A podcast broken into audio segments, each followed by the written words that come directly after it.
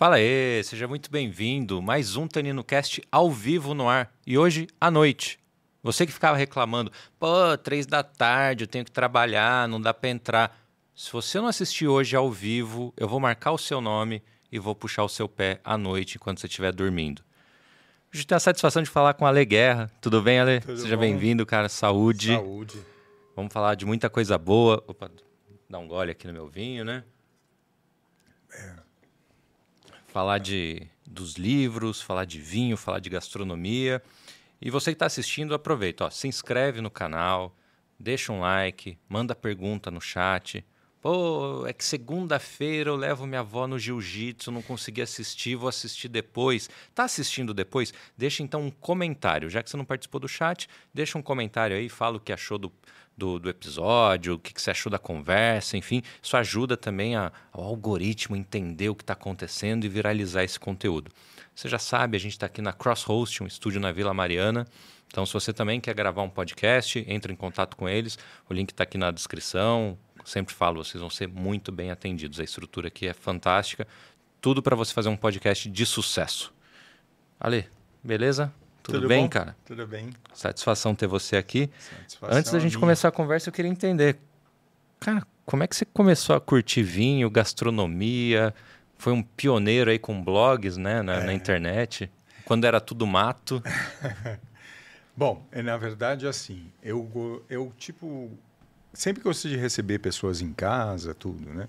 E aí, no começo, eu não cozinhava. Isso, tipo, uns, sei lá, 25 anos atrás, uma coisa assim, né?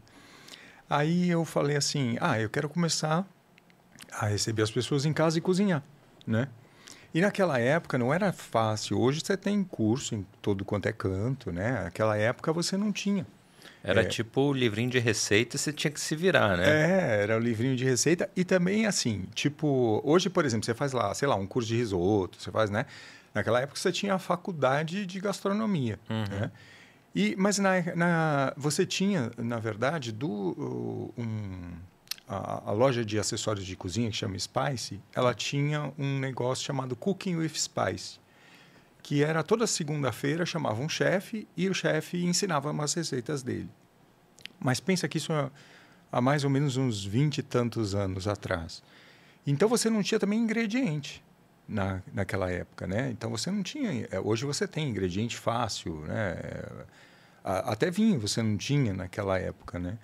Então hoje você tem, sei lá, arroz arbóreo, hoje você tem uma massa de grano duro, hoje você tem um- uma sêmola de trigo, né? Que são, são coisas é, bacanas para cozinhar, ou os, todos os ingredientes artesanais, você tem os queijos né, nacionais, você tem N coisas hoje, né? E naquela época, quando o chefe ensinava qualquer coisa, ele ensinava e quando você saía da aula, você falava assim, eu não vou conseguir fazer nunca esse negócio. Porque ele ensinava o que ele fazia no restaurante. E para nós, é muito difícil a gente reproduzir aquilo não só por causa de, de ingrediente, porque aí você tinha que recorrer, naquela época era só Santa Luzia, Santa Maria, não tinha mais nada, né? Ou, é, e mesmo que você fizesse isso, era uma coisa com tantos processos, com tanto tempo, com tanta coisa, que você não conseguia.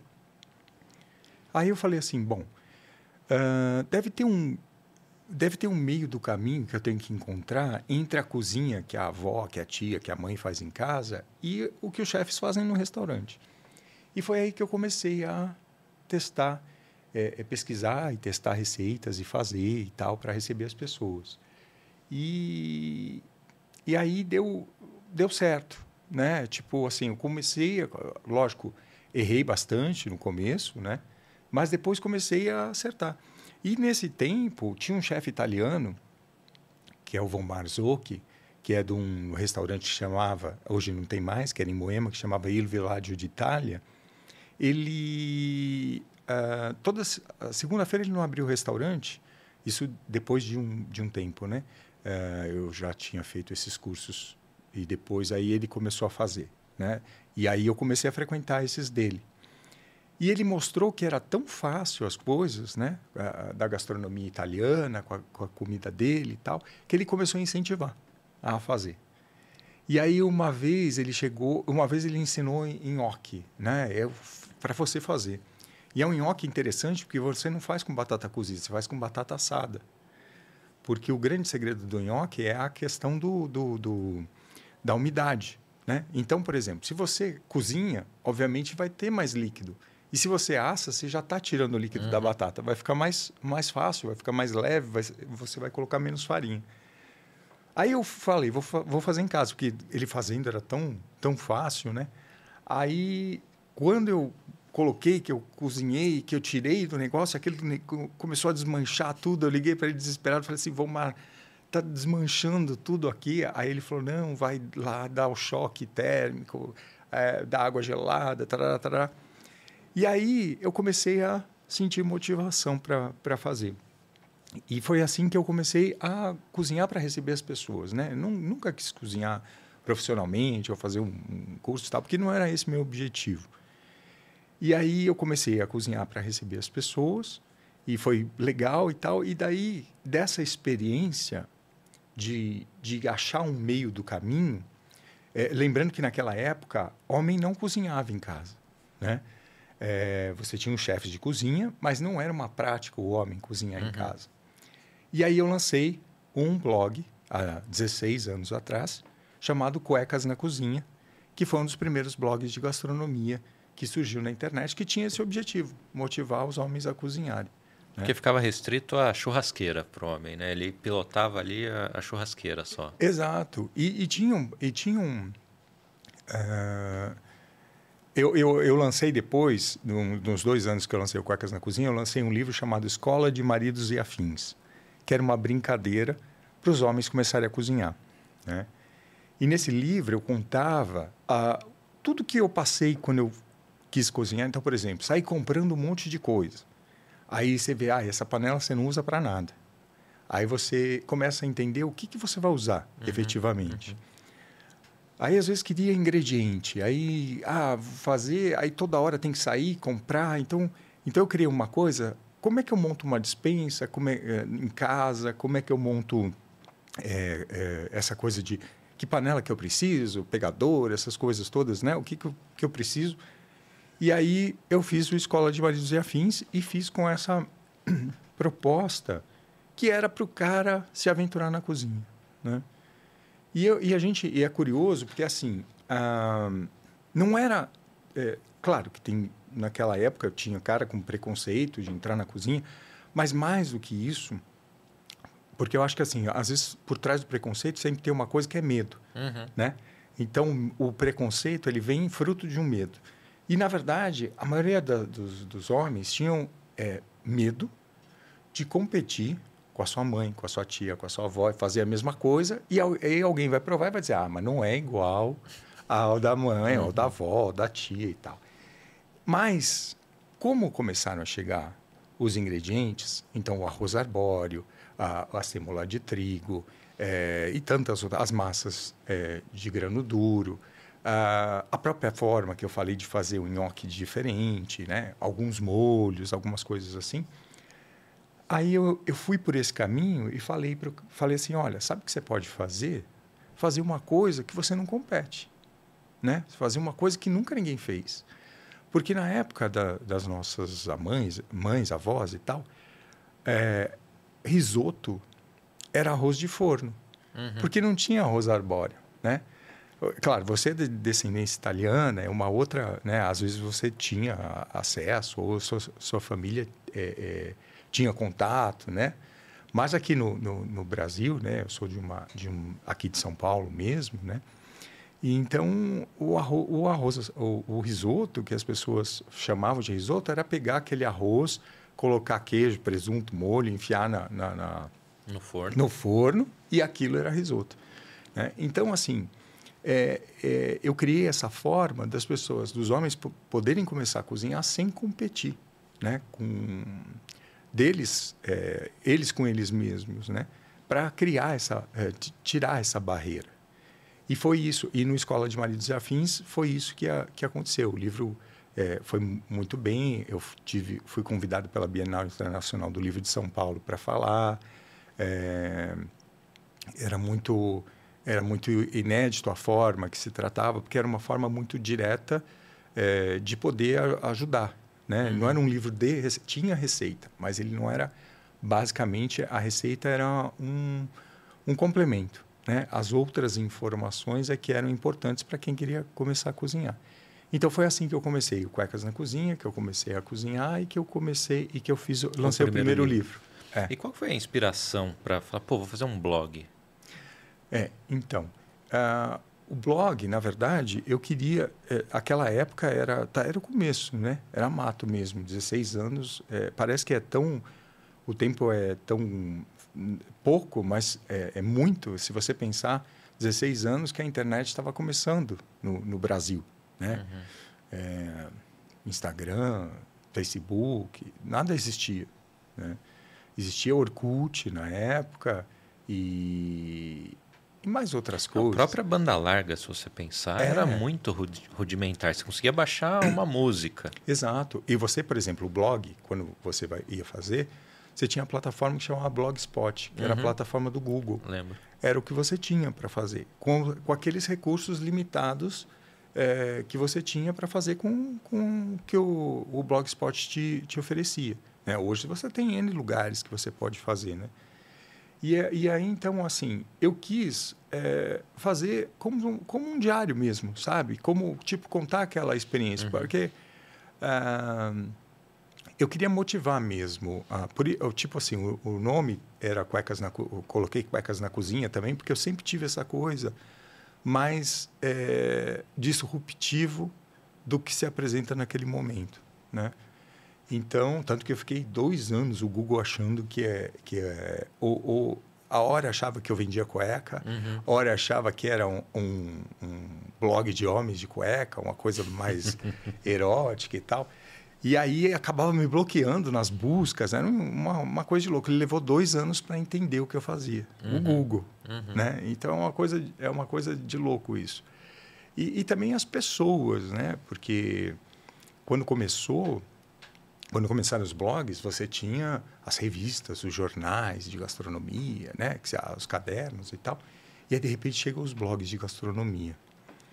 E aí todo mundo fica desconfiado. O que, que esse povo vai falar? O que, que esses caras vão escrever, vão fazer e tal, né?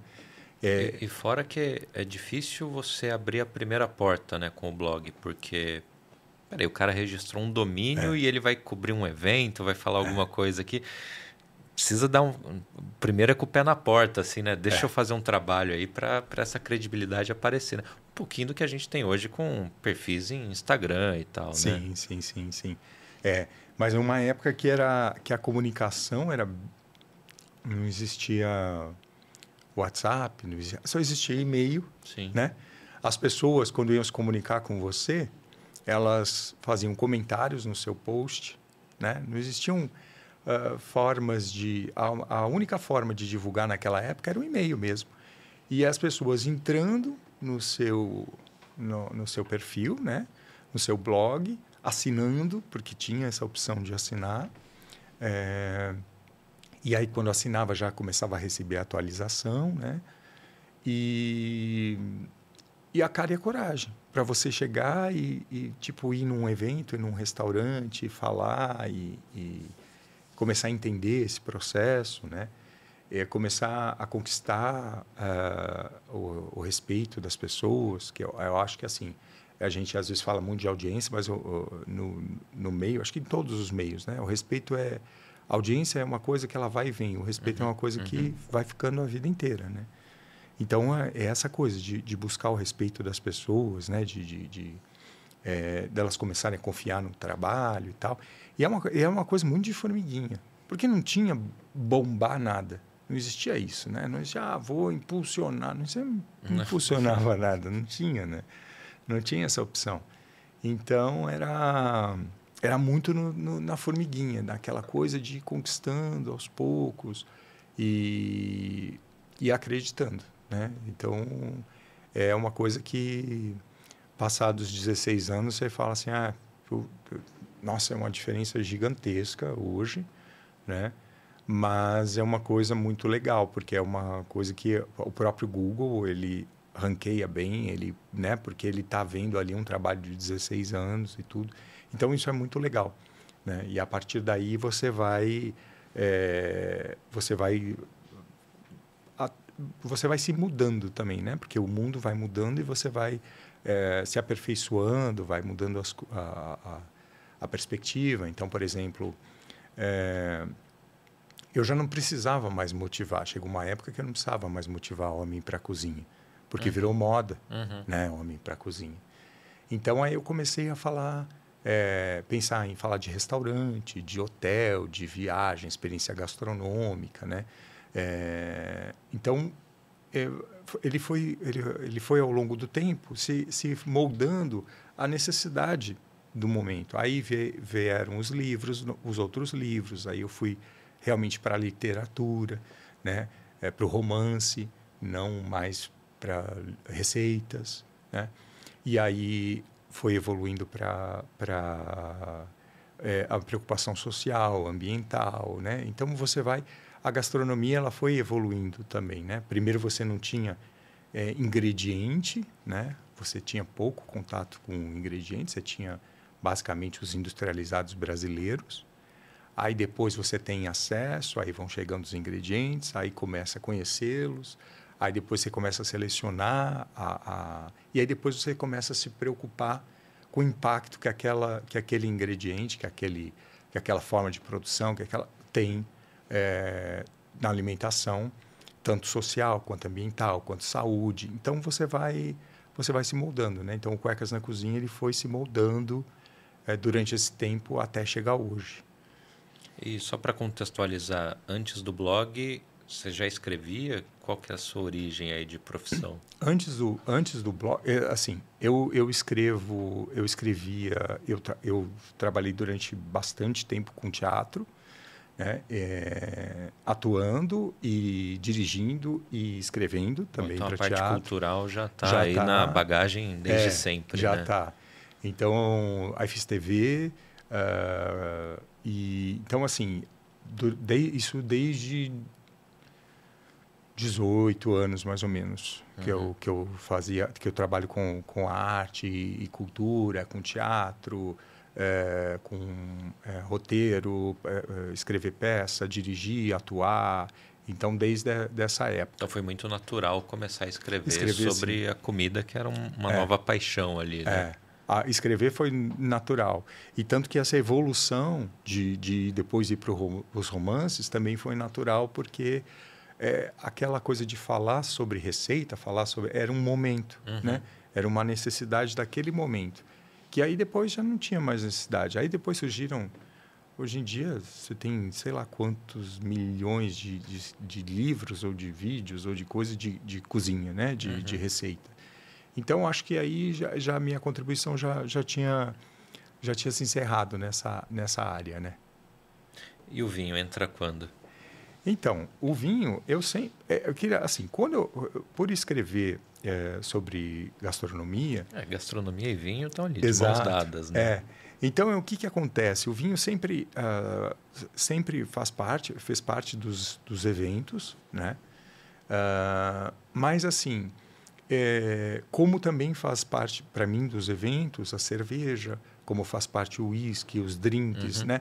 Então, é, eu nesse trabalho que eu faço, eu tenho mais a necessidade de ser generalista, porque eu preciso saber um pouquinho de tudo, do que um especialista de conhecer a fundo um determinado assunto, porque também eu vou falar de café, também eu vou falar. Então, isso só pensando nas bebidas, né? Uhum. O chá etc, etc.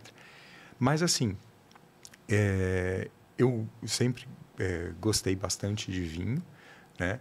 Aí depois, é, há uns uns uh, eh, 10 anos mais ou menos, eu conheci a Jane, a Jane é sommelier, que é, que é a minha esposa, e aí, sim, eu comecei a viver no dia a dia a, o universo do vinho, assim, porque ela prova, traz, e, né, e, porque antes ele... É, esse trabalho difícil, né, de ter que tomar uma garrafa de vinho, né? É um trabalho... Essa profissão ingrata que a gente escolheu.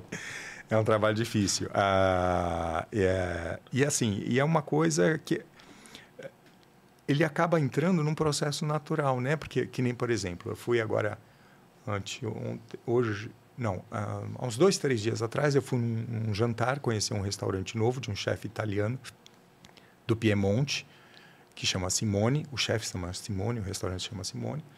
E aí teve uma harmonização com os vinhos da Antinori, uhum. né? Os vinhos italianos da Antinori. Então é assim, é...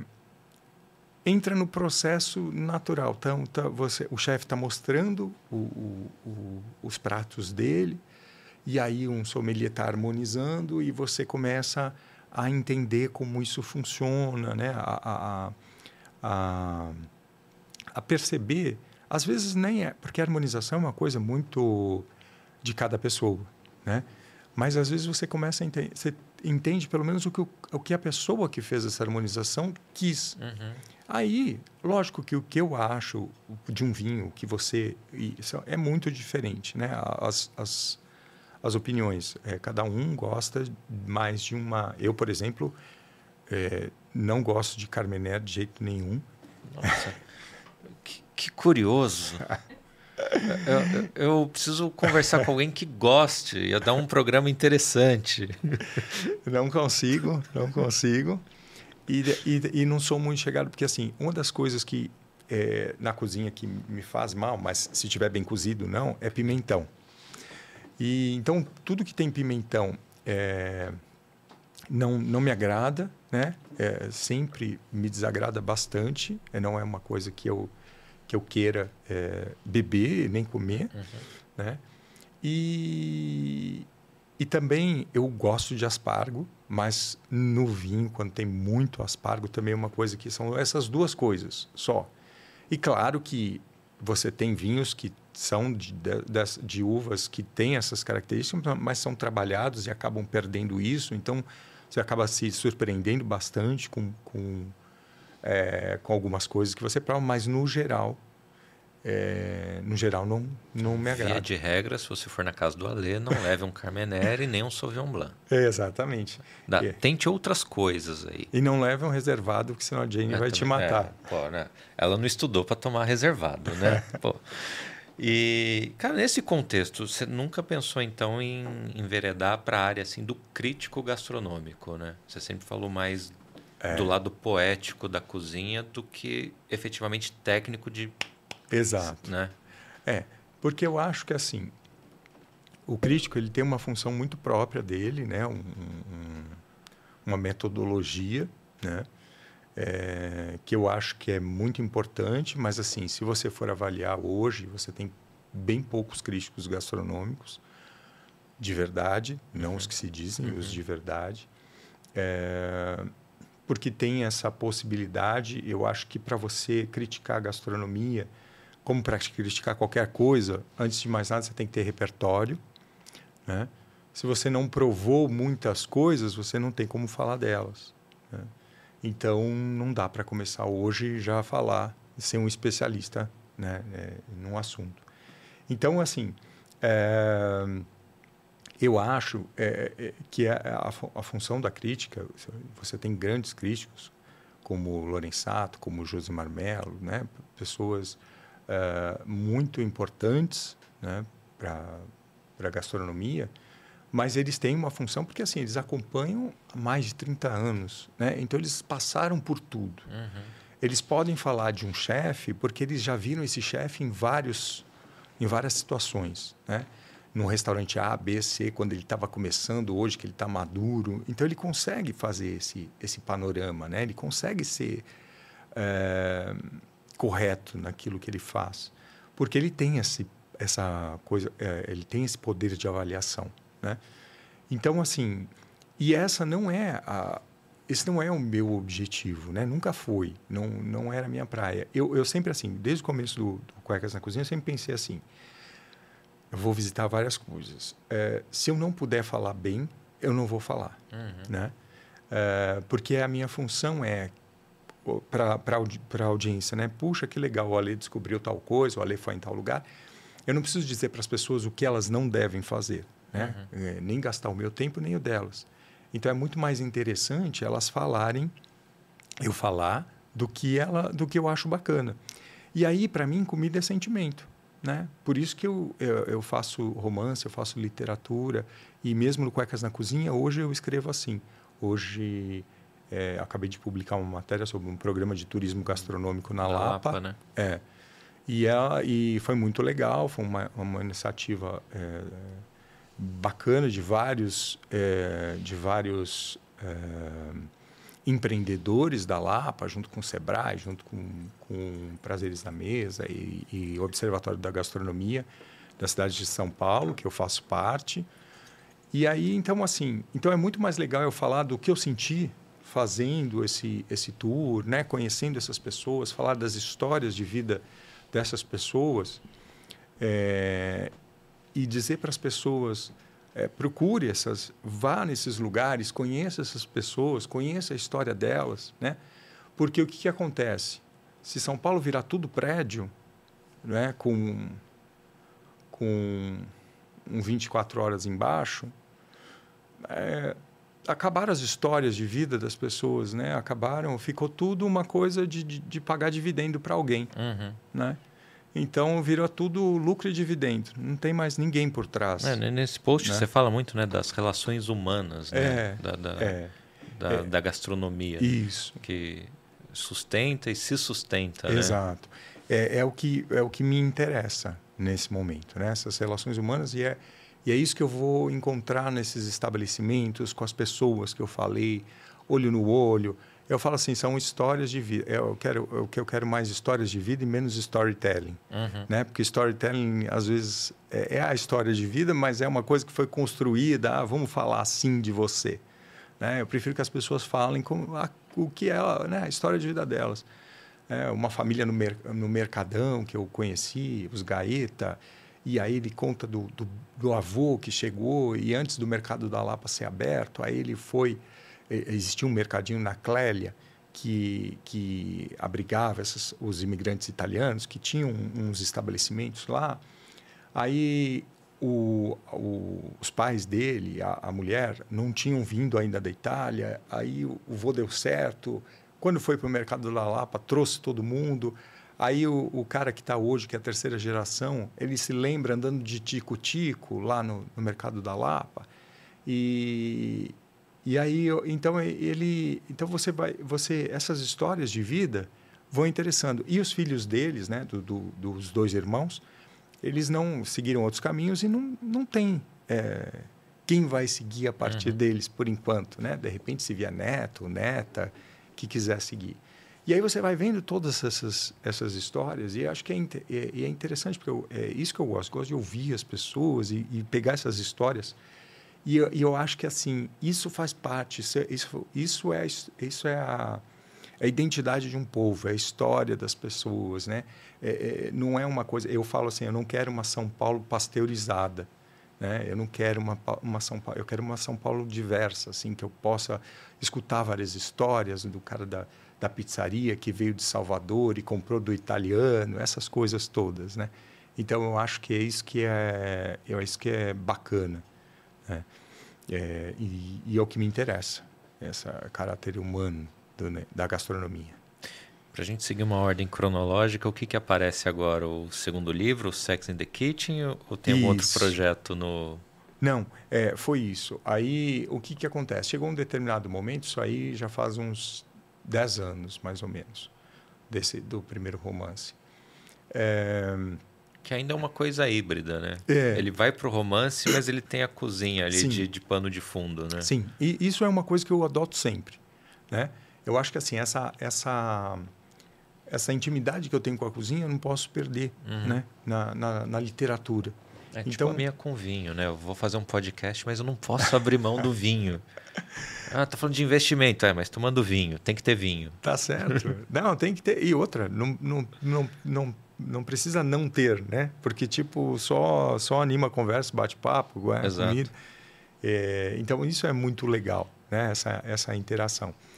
E, e aí é, é, vem, o, vem o, o, Quando eu escrevo o Sex and the Kitchen, que é o Sex e a Cozinha, foi mais ou menos, comecei, uh, uns 10 anos uh, que eu enveredei por essa pela literatura, né? pelo romance, assim. Mas sem esse intuito nunca de, de perder a gastronomia, né? Então eu falei assim, então eu vou... Eu quero fazer um livro de relacionamento, chama Sex and the Kitchen, porque naquela época tinha o Sex and the City, né? que agora está voltando né? é, de novo. Ah, deixa para um terceiro livro. Né? é. a pois terceira é, parte. Pois é, a terceira parte. E aí e eu falei assim, todo relacionamento se dá em torno da comida e da bebida. Uhum. Né? Quando você vai encontrar alguém no relacionamento humano, independente da. Mas num, num, relacionamento afetivo, também se dá muito em torno da comida, né? Ou da bebida. Você fala assim: ah, vamos tomar um vinho, vamos tomar um drink, vamos almoçar, vamos jantar, vamos. Né? Então eu falei: eu vou trazer isso para a história. Né? Então eu vou trazer os cenários, os restaurantes, as comidas, as coisas. Então o relacionamento vai se dar é, em torno disso. E outra coisa que eu sempre é, coloco é, nos romances é porque eu tenho essa relação com a mídia social, né, é longa. É, um dos questionamentos do Sex and the Kitchen era assim: como numa época em que a gente tem tantas formas de se comunicar à disposição, a gente se faz entender tão pouco. Então a uhum. gente se, é, se comunica tão mal, né? E aí a partir daí é que dão todas as confusões que geram os atritos, pessoas que que é, terminam relacionamentos pelo Facebook, sabe? Porque viram a foto, não sei o quê. Aquela coisa que é, que é parece Black Mirror, né? Uma coisa é, fora do senso de você falar assim, mas espera aí, você foi, você encontrou, você conversou com a pessoa, né? É, é uma coisa que é, que você fala assim, gente, é, tá, a gente está começando a viver num universo paralelo, né? Então eu sempre trago esses questionamentos da, do universo virtual, né? desse, desse universo que é muito bom, muito positivo, nós estamos aqui graças a ele, mas que também ele tem que ser olhado com um olhar crítico e tem que ser avaliado o quanto aquilo vai afetar no, na sua vida de verdade, né? Ele vai, se ele vai contribuir, é como quando você está lendo um jornal, uma revista que vai te contribuir, ótimo mas se vai ditar a sua vida, se vai alterar, se vai modificar, se você vai levar a sua vida em, por causa disso para um caminho, para outro, aí eu acho que é, é muito temerário, porque você é, fica dependente de uma coisa que não é você. Uhum. É, ou a outra pessoa, né, num, num relacionamento. Então eu sempre também trago isso para os romances. E aí foi o Sex and the Kitchen, foi o Sex e Cozinha, foi a primeira parte foi assim, né? Eu falei, ah, então eu vou estrear nessa nessa por esse caminho, né? E foi super legal, deu super certo. E lancei esse livro na agora parece que está voltando, mas na Livraria Cultura do Conjunto Nacional, que teve fechada, né? E agora parece que estão começando a retomar, mas no tempo glorioso que tinha, uhum. né? E espero que retome, né? Nessa agora na, nessa nessa reabertura, né? E que era um sonho de todo é, escritor fa é, fazer uma sessão de autógrafos na Livraria Cultura do Conjunto Nacional e continua sendo. Espero que eles retomem com força total. É, eu lembro de uma entrevista quando Saramago veio para cá e falou que era um lugar maravilhoso, mágico, etc, etc. E se um cara como Saramago fala, é porque é, tem isso mesmo, né? Então, eu acho que foi, foi, é, foi uma época que eu falei, ah, eu preciso agora começar a trazer... E foi aí que eu fui trazendo a, a literatura, ou escrever de uma forma mais poética, até para o próprio Cuecas na Cozinha. Fui, fui trazer é, mais é, experiência, né? uhum. né? Falar de experiência em si, de experiência de uma viagem, de experiência de um jantar, de experiência de um evento, né? De, de experiência no geral. Então foi aí que eu que inaugurou essa essa fase. É, foi com com o Sexo a Cozinha 1. E aí a partir daí aconteceu uma coisa interessante porque eu, é o que eu falo sempre. Primeiro que assim, Sex and the Kitchen uh, o nome já foi uma coisa que deu uma certa polêmica e tal, por causa. Você não escapa da polêmica, né? Porque o blog era cueca, o Google já não ranqueava. É. Aí você bota esse nome no livro. Exato. Some ali do, das sugestões de é. compra, sei lá. É. Não, eu perdi até patrocínio, um patrocínio por causa disso, e por causa do livro e tal. E eu falei, é curioso que a pessoa nem leu e já está fazendo um pré-julgamento né, do que é. E, e aí depois as pessoas entenderam né, como que era, o que, né? E aí a gente começou a fazer uma coisa que foi muito legal, que os chefes de cozinha, eu fiz mais de 100 eventos, uh, dos, e ainda hoje, agora com o livro novo também vou começar a fazer, os chefes de cozinha interpretavam a história, criavam um menu, uhum. e aí um sommelier harmonizava, e eu lia trechos da história junto com o menu, e aí fazia um evento num restaurante, no hotel, numa pousada e tal. E foi muito legal, né? Tem, tem sido muito legal. Interrompeu com a pandemia, e depois aí retomou, levou mais de dois anos, né? Pra, porque a pandemia subiu, desceu, né? Foi, foi aquilo tudo.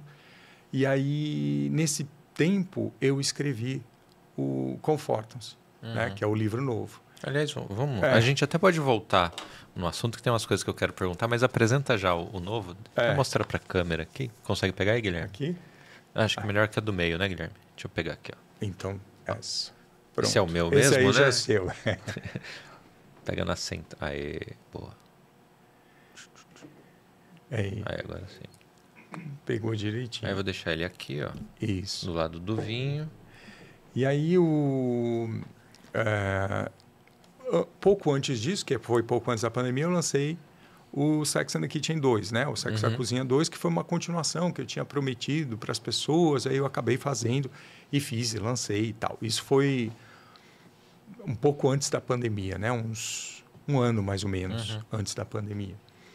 E aí veio a pandemia, então eu não consegui, não fiz eventos basicamente do, do, do Sex 2 e tal. E nisso eu comecei a escrever o Confortam-se Fatos Angustiados e Corações Aflitos, que é já tem uma outra, é, já, já foi para mais um outro, uma outra evolução, né?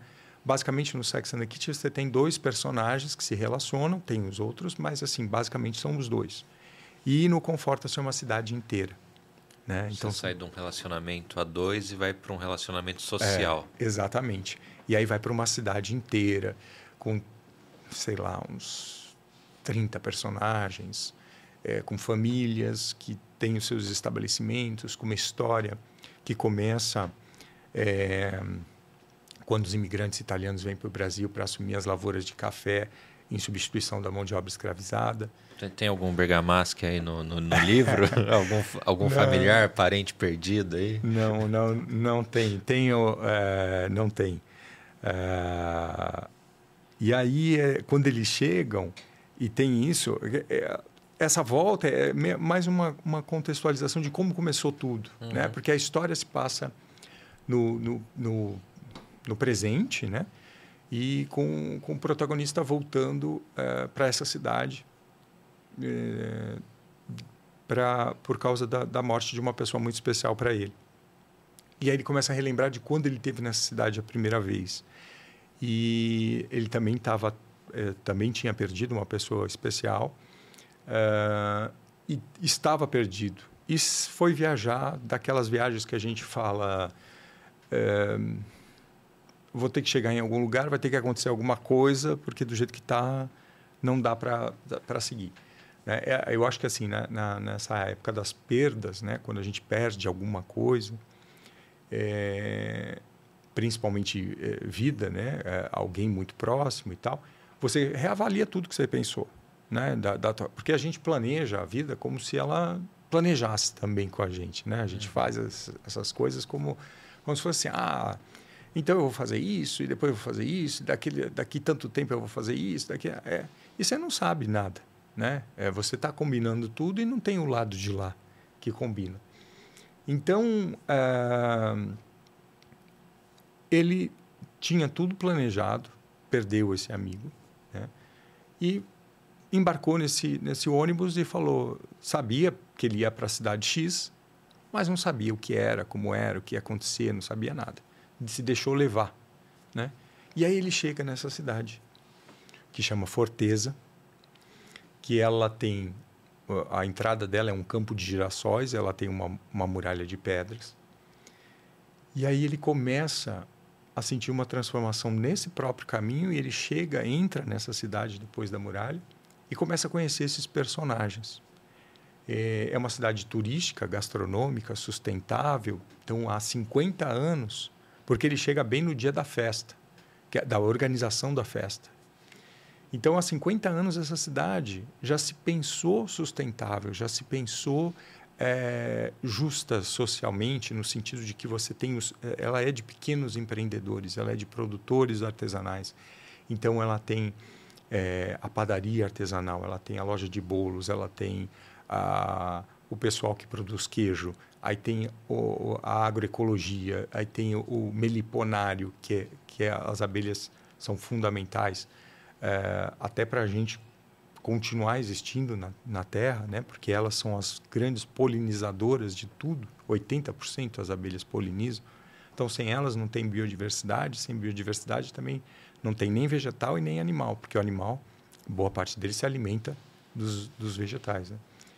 Então você tem, uh, aí você, aí eu trago esse, essa cidade que se construiu uh, dessa forma para os seus personagens se abrigarem e para é, receberem outras outras pessoas também. É né? uma cidade pequena e aí eu eu, eu mostro todo esse trajeto da, das pessoas que ele conhece. Aí você pensa, nossa, essa cidade parece maravilhosa, que ninguém tem problema. Aí eu começo a mostrar o como é a vida de cada um, o que, que aconteceu, o que, que tem por trás da vida de cada um, que, que a decisão deles foi uma opção, não é uma, né?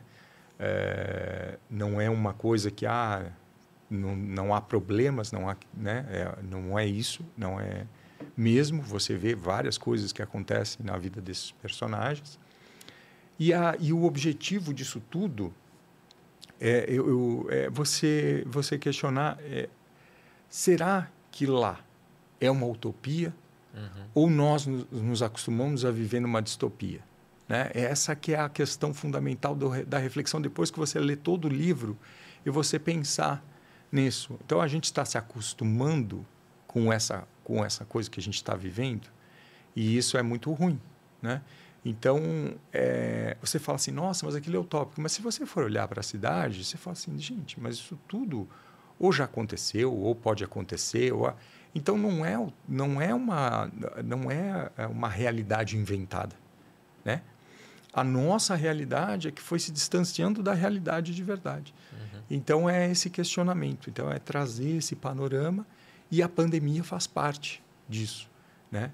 É, porque é uma reflexão que cabe para todo mundo, porque essa cidade cresceu unida, cresceu de juntar forças e de repente elas têm que ficar é, isolados.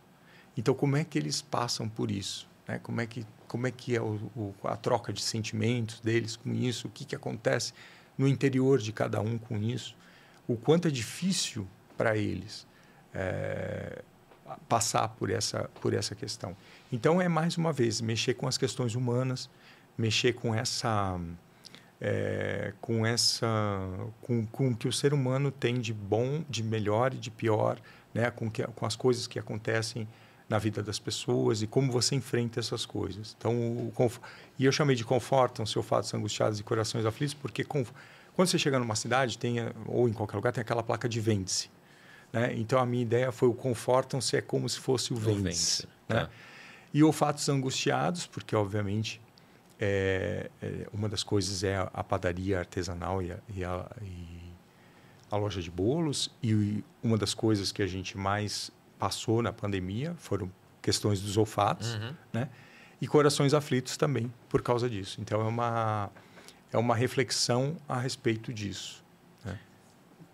Para entender um pouquinho do período da pandemia, você começou a escrever durante. Eu comecei a escrever, na verdade, antes, mas um a pandemia tá, então, mudou a, a, a, perspectiva. Tá, a pergunta era essa. É. Que eu ia te perguntar, quando você começou a escrever, o desenrolar da pandemia e o que, que te fez mudar na é. história. Então você acabou é. de me dizer antes de eu perguntar. Não, mas é exatamente. Que a perspectiva vai mudando, né? Porque você está recluso, bom, você está ali três meses em casa, o que, que vai acontecer? Não, agora a humanidade vai se abraçar é. e, putz, a gente vai evoluir enquanto ser humano. E aí deu um ano e meio, já estava tudo como era antes Exato. de novo. E vai, liber... e, vai e, e, te... e tipo, tem...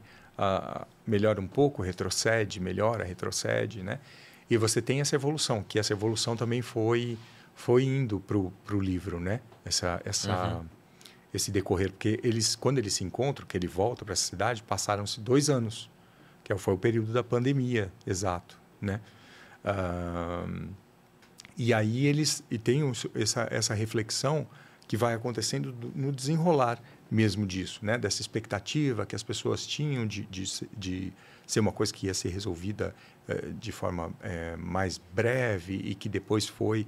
Porque, na verdade, é, e aí eu quis trazer isso porque pensa que você, você tem várias histórias, vários romances que se desenrolam é, na Primeira Guerra Mundial, na Segunda Guerra Mundial, na, e aí é um pano, a guerra é um pano de fundo daquilo. Uhum. Agora você imagina que nós não passamos por isso, mas nós passamos por essa guerra mundial. Um evento tão traumático exato, quanto, né? Exato. E, e com uma diferença que você não enxergava o inimigo. É, era uma, então assim, é, você não sabe nem contra o que você está lutando. Né? Então, porque assim, não era você, era, era é, o, qualquer um, né? os médicos, uhum. a, a, medicina, né? Foi, foram aprendendo a, a guiar, o, a, mexer no transatlântico no meio da tempestade no meio do mar. Né? Então, e isso mexeu com, com os sentimentos das pessoas, né? mexeu com, com todas as, as questões é, humanas né? das pessoas. E uma delas foi a finitude. Né? E eu vi várias histórias do tipo assim é, de pessoas que não se despediram, né? Então de repente você está bem, a outra pessoa está bem, ela tá, é, ela fica doente, ela vai para uma UTI, ela fica na UTI, ela é entubada, ela morre e você não pode nem no enterro dela nem olhar, porque nem velório é permitido, uhum. né? Então assim é um tempo uh, uh, na guerra ainda uh, na grande maioria das vezes, os corpos podiam voltar e as pessoas podiam chorar esses corpos, né? E de repente agora na pandemia não acontece isso, né? É uma é uma coisa que assim é, a, a, vem e você tinha uma pessoa, de repente você não tem, você não conseguiu se despedir, dá aquela sensação de que você abandonou ela e dá e dá para ela a sensação de que ela foi abandonada, uhum. né? Porque ela não tem visita, ela não pode. Então assim esse eu acho que você vai ter tem esse meu livro, mas eu acho que alguns autores vão escrever sobre esse sentimento ainda, né? É, que é muito recente para nós. Vão escrever sobre esse sentimento porque vai vir muitas coisas de, é, de literatura nesse sentido, abordando esses sentimentos, essas sensações. E, e foi isso que eu quis trazer. Então, a, a história ela tinha uma, uma, uma dimensão, mas aí a pandemia ela dá uma outra dimensão muito mais é, é, forte, né? Porque é, você tem tudo acontecendo e aquilo que é real para todo mundo. Né? Você vai ler o livro, as pessoas leem e se, emo e se emocionam porque elas veem o que elas passaram. Né? É, é como quando a pessoa lê um livro e tem lá a Segunda Guerra, ou a Primeira Guerra, ou a peste é, é, espanhola, ou o cara ele fala assim, não, eu passei por isso. Então assim, eu tudo isso que está falando, eu vivi, eu experimentei, eu era criança, ou eu era já adulto, ou eu era jovem. Então é, é você tem é, as pessoas acaba, você acaba capturando esse sentimento das pessoas porque é uma coisa que elas viveram uhum. e que elas vão poder dialogar com os próprios sentimentos dela, né? O que, que aqueles personagens estão sentindo, o que que ela sentiu, né? O que que ela está é, sentindo sobre aquilo, né? Olha, outra coisa legal aqui do livro é, são as gravuras, né, as aquarelas. Você estava me contando que você escreveu o livro, entregou e falou assim: vai, agora pinta o que é. você enxergou aqui, né? Consegue pegar aqui, Gui? É uma. A, a Rami é uma aquarelista do, do Rio Grande do Sul. E ela. É, aqui, ó, agora ficou legal. É, ficou Deixa eu mostrar o verso aqui que tem também. Tem, é, to, toda é a frente, o verso, a lombada. Então, a, a Rami é, é uma aquarelista do Rio Grande do Sul e aconteceu uma história muito legal. A, a, avó, a avó da minha esposa, ela, é, ela pintava, né? Tinha, pintava e dava aula de pintura e tal. E lá em Rio Grande, lá no Rio Grande do Sul. E quando ela faleceu, ela tinha muita coisa bacana de, de pincel, é, de tinta, de uma série de coisas, né? E aí a, a Jane falou, uh, eles deram algumas coisas para pessoas da, da área das artes e tal, mas aí ficaram umas coisas muito bacanas e aí resolveram colocar em, em grupos para falar, né? Tipo, se, tiv, se tinha alguém que fosse, né? Que fosse profissional que precisasse daquilo, porque não fazia sentido dar aqueles, é, aqueles pincéis, aquelas tintas que são importados, que são é, de, de, uma qualidade profissional, uh, para alguém que não, não, não fizesse uso, né? Para ficar guardado.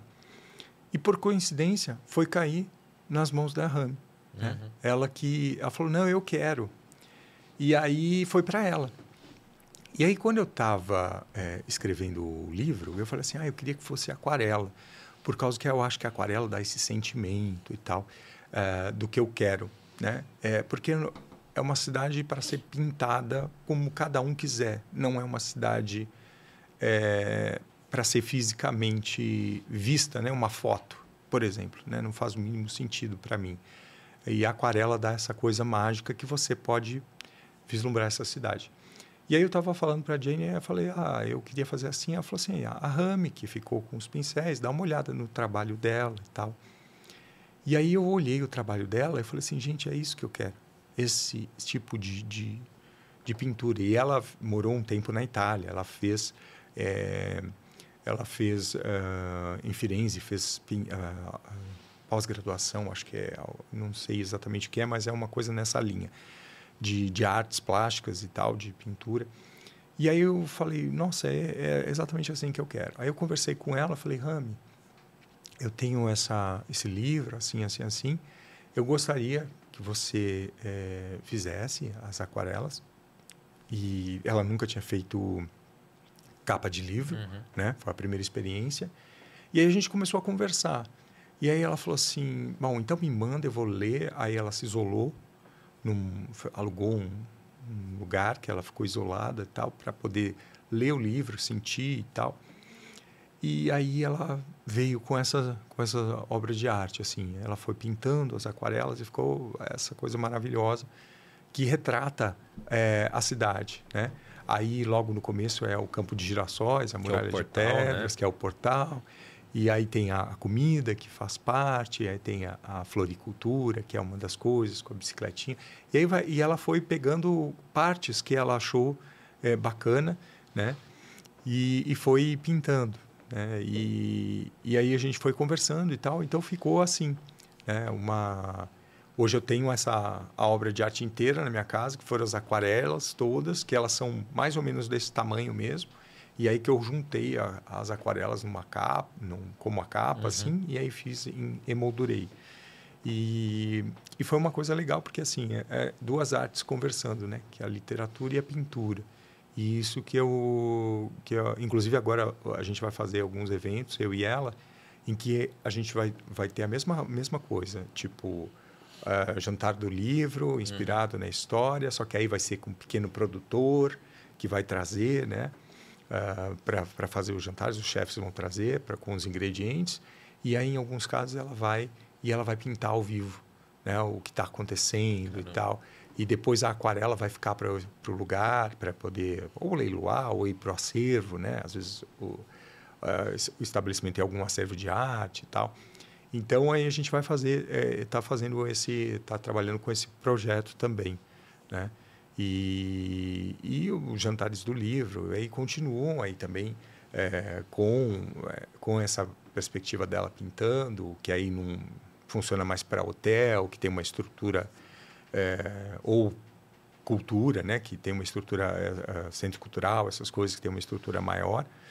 E os jantares fechados também, que eu vou fazer só com chefes e com os restaurantes e tal, com a interpretação, mas agora focado em, em pequenos produtores. Para a gente entrar nesse assunto, eu vou apresentar o vinho para o é. pessoal, porque ele casa com o livro. Eu sempre tento né, trazer uma historinha do vinho, às vezes dá, às vezes não dá. Nesse deu mais ou menos. Eu já trouxe Caliterra aqui antes, Caliterra que é uma vinícola chilena, que é a junção de duas palavras, qualidade e terra, Cali Terra. Então é um projeto que nasceu com o Chadwick e com o Mondave, né, o Mondavi, que fez o Opus One com o Rothschild nos Estados Unidos, ele quis reproduzir essa mesma experiência aqui é, na América do Sul, escolheu o Chile, enfim, nessa joint venture com, com o Chadwick. Então, é, a Caliterra é uma propriedade de, sei lá, 700 hectares e eles têm 150 de, de vinhedo. Uhum. Todo o resto é mata nativa. Legal. Porque é um conceito de sustentabilidade. Não é orgânico, mas assim, as práticas. É, aliás, tem até um selinho aqui de. Cadê? Cadê? Em algum lugar tem um selinho aqui de sustentável que eles ajudaram a criar uh, as regras de sustentabilidade no, no Chile. Né? Então, é, é uhum. é, muito inspirado no que a Caliterra fez. Então, como tem essa história da, da cidade sustentável, eu falei, pô, vou levar um, um, um vinho que tem essa mesma filosofia. Não, então, uma série de coisa bacana que eles fazem lá. É, uma praga que eles têm, coitado do coelho, mas é, são é. coelhos ali no, nos vinhedos, né? E o coelho, se pegar a uva, acaba com, com, com a videira. E eles observaram o seguinte: o coelho ele, ele atua em bando. Então, Sim. um ataca a uva, o outro fica na espreita, tal. Se alguma coisa acontece, esse um avisa. Então, qual foi a forma? Pô, vai matar os coelhos, né? Não. É, tem muita ave de rapina na região, uhum. então eles treinaram aves para, bom, viu um coelho, dá um rasante ali que eles vão se mandar. Então o controle de pragas é feito dessa forma, de forma né? Natural. Então, né, não, ninguém exterminou com coelho, com, com outras, é, sei lá, animais que ali viviam. Então é uma história bem legal assim da vinícola. Hoje a gente está com o Sirá, puramente porque foi o dia da Sirá, com sexta-feira, quinta ou sexta-feira, foi semana passada, foi dia da Serra. Então pronto, tá tudo tudo interligado. Tudo vocês nem perceberam, mas tem várias histórias aqui. Importação da vinho em ponto, 228 reais. Esse é o tributo. Então ele tem 12 meses de barrica de carvalho. É um vinho bem legal, recomendo para vocês. E aí, já que a gente falou de vinho e estava falando do, do, dos encontros, eu queria entender a, a vindima literária, ah. os encontros né, que, tem, que você lê. Eu ouvi uma, até uma história aqui antes que você teve que ler no mosteiro, né? É. Como, como é que é essa parada aí, Ale? Então, a vindima literária ela surgiu agora, o janeiro do ano que vem, vai ser o terceiro ano. Uhum. Né? Uh, Estava conversando, um bate-papo, porque é, eu você conhece a Maria Amélia, né? Aliás, um beijo. É, um beijo para Maria Amélia, da Vinho e Arte. Espero que esteja assistindo aqui. Eu mandei o link. Senão vai ter que assistir depois e deixar comentário falando assim, eu vi. Exato. E a Maria Amélia, a gente já tinha feito... Uh, a gente já, já tinha feito uns jantares do livro lá no, no, no na loja dela, que ela uhum. tinha em Porto Alegre. E, e depois ela começou mais forte com, a, com os eventos, com as viagens, né? E aí e agora ela está mais em Garibaldi, né? E tem um espaço muito legal que ela tem em Garibaldi agora, que é um espaço de eventos que ela recebe as pessoas e tal. E ela faz as viagens, está fazendo viagens nacionais, internacionais, com grupos, e sempre enogastronômicas, né? Sempre com esse foco. E aí a gente estava conversando e eu falei, ah, é, vamos fazer alguma coisa e tal. Ela falou assim, ah, eu queria fazer alguma coisa com as viagens e tal. E aí veio, é aquela coisa.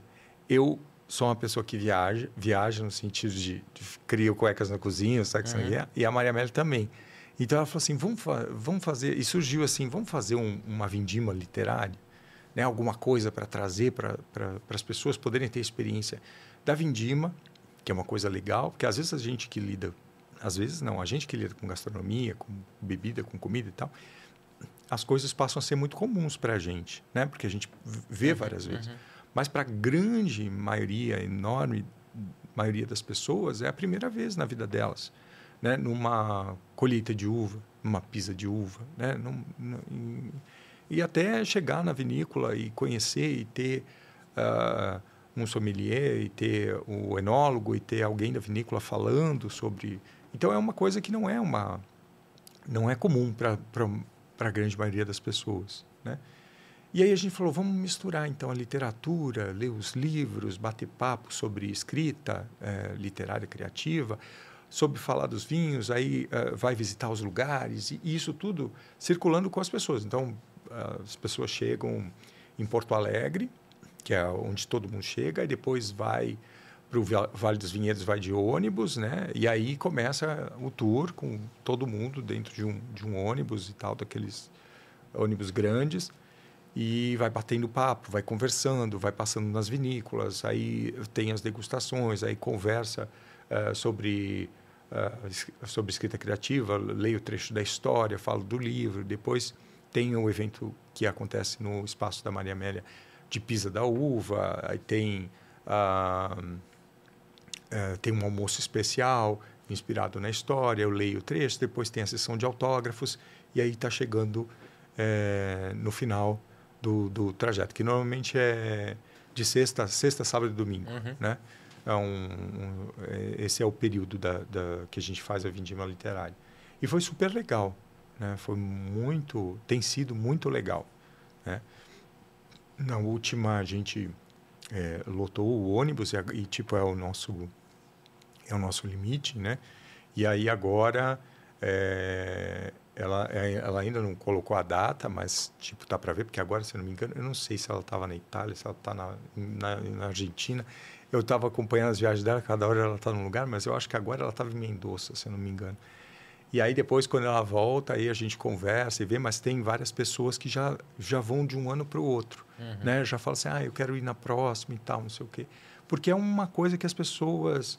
É muito bacana, porque vira um grupo tão é, amigo. E normalmente as pessoas que vão, é curioso, e isso é uma, da, uma característica da, das viagens da Maria Amélia, são pessoas é, que estão sozinhas né? que não vão, não são casais. Tem até casal, mas assim, a grande maioria uh, são pessoas, homens e mulheres, uh, no, no caso do, do, do, meu, da Vindima Literária, mais mulheres, que às vezes estão uh, ou, é, ou estão solteiras, ou estão separadas, ou estão, sabe, e que vão sozinhas e que se divertem e, e, e, cria essa coisa de viagem que independe que você vai conhecer pessoas independe de você ir com alguém né? Porque você vai conhecer pessoas legais que vão se relacionar ali na mesa. É, não, não, tem como né? Tipo assim bebendo vinho comendo bem batendo papo de, de, de não tem como não, não dar certo uhum. né? E aí as pessoas saem tipo amigas e, e já planejam outros roteiros e já planejam outras coisas então é muito assim que a gente faz. Então, a vindima literária é muito tem muito essa pegada, né? De, de entretenimento, assim, das pessoas viajarem tranquilas e conversarem, trocarem ideias e também falarem, porque às vezes algumas pessoas também escrevem, gostam de escrever ou queriam escrever e a gente troca ideia sobre isso, né? Porque tem muita gente que que gostaria de escrever, né? Gostaria de, de, de colocar as ideias num, num livro, né? Às vezes às vezes tem muita gente que faz diário né? E, e pensa em fazer, mas uh, fica é, acha que é impossível, que, né? E fica com medo. Isso era uma pergunta que tinha deixado aqui, que é. acho que era fugir um pouquinho assim da sua história iria para aquele hall das perguntas técnicas, né? Como é que é escrever assim? Porque parece um, um trabalho é, quando de paz, que você está em paz consigo mesmo, mas eu imagino também que no momento que não vem as palavras, rola uma turbulência é. interna também. É. Então. Não é tão tranquilo assim, né? Então, não. É, tem autores que falam que é um processo, né? Ah, porque se você criar um, uma rotina, blá, blá, blá, blá, blá, eu ficaria muito feliz para mim fosse assim, uhum. né? Porque para mim não é uma tormenta contínua, é uma é um é um processo sem processo, na verdade. Então, a, a, às vezes, aqui, aqui nem vou, vou, te de, vou te dar um exemplo do sexy. Eu não sabia como acabar. Não sabia, ou não sabia. Falei assim, cheguei aqui, não sei o que eu vou fazer. Aí eu falei assim, bom, eu vou sair. Hum. Que é normalmente o que eu faço, saio para caminhar, porque eu adoro caminhar. E aí caminhando você vai prestando atenção nas pessoas, nas coisas. Para no café, toma um negócio, tal, não sei o quê. Saí para caminhar. E aí sentei é, num lugar, num, num, num restaurante, tipo uma doceria, né?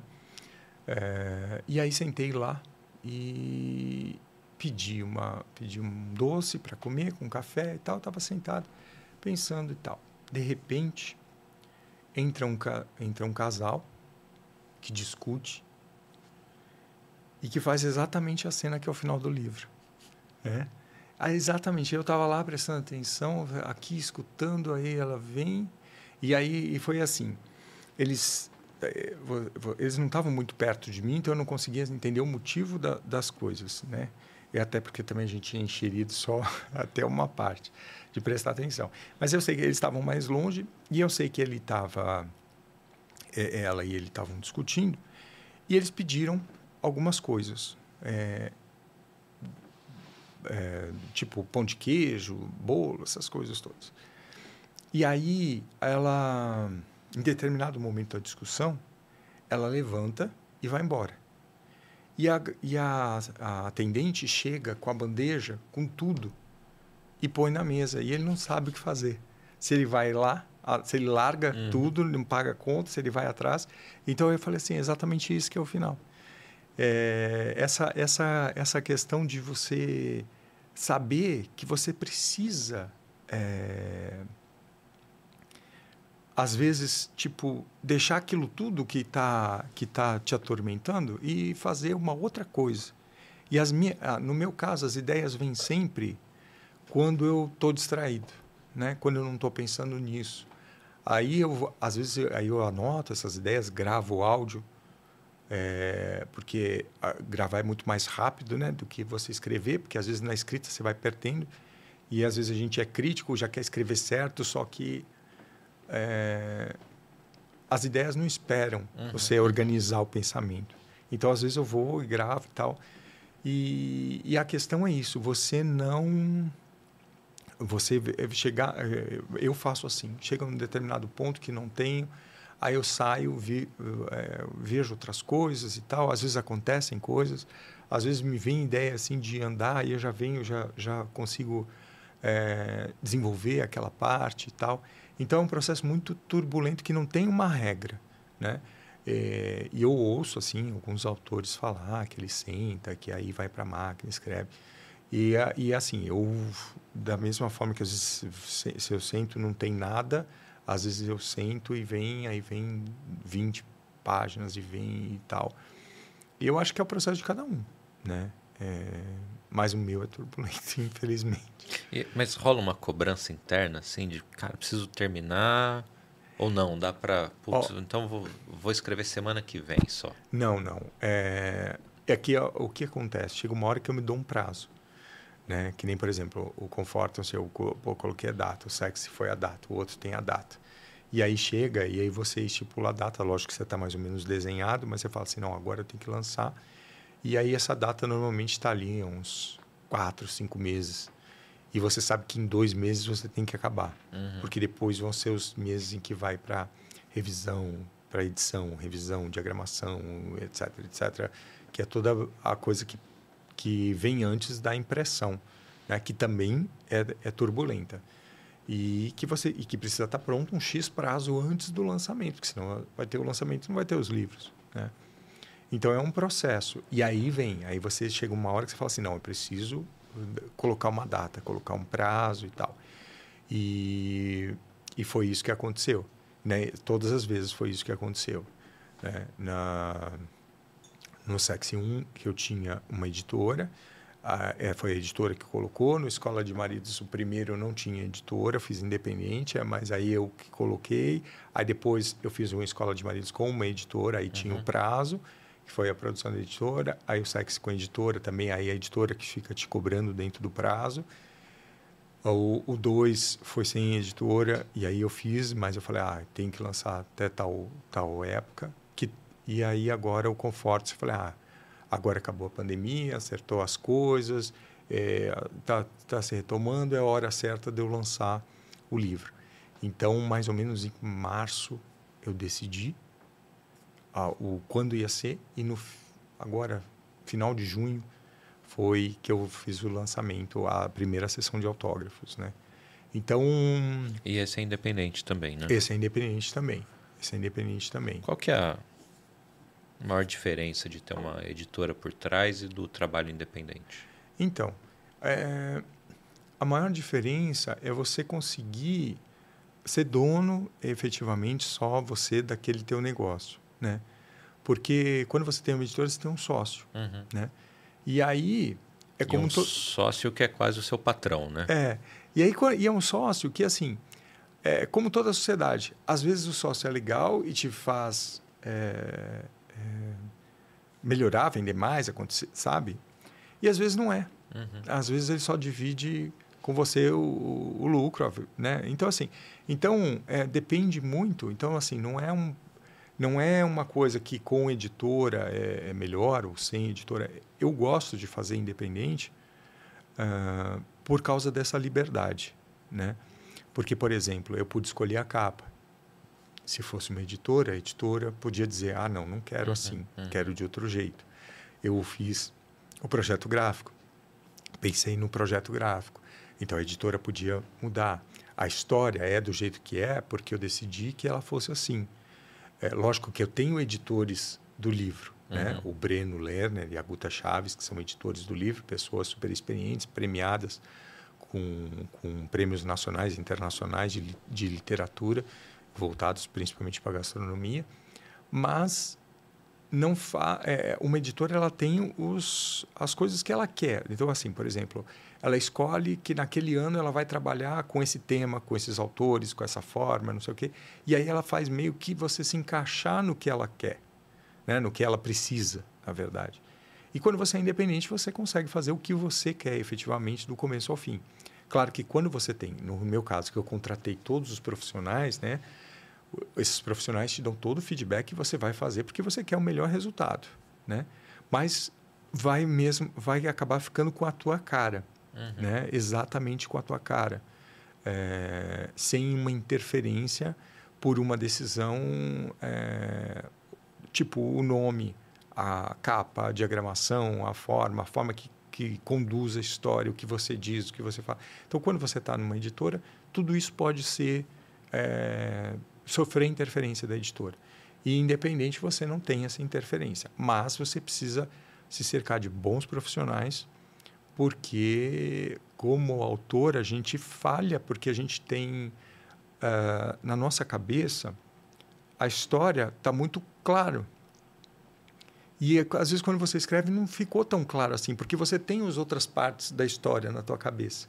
E aí um editor um revisor eh, eles vão te dar uma, uma dimensão falar assim mas espera aí o que, que você está querendo dizer com isso? Espera aí você falou isso aí depois você foi para isso e, e nesse meio do caminho né? Uhum. Aí um revisor chega e fala assim, mas você escreveu isso? Aí você e, e esse esse eu falei teve, teve, um revisor muito bacana nesse livro. Eu falei para ele assim, me deu um trabalho danado, porque como ele vai, como esse livro a história, ela vai para o passado, é, porque tem hoje, tem seis anos, tem 50 anos e tem 100 anos.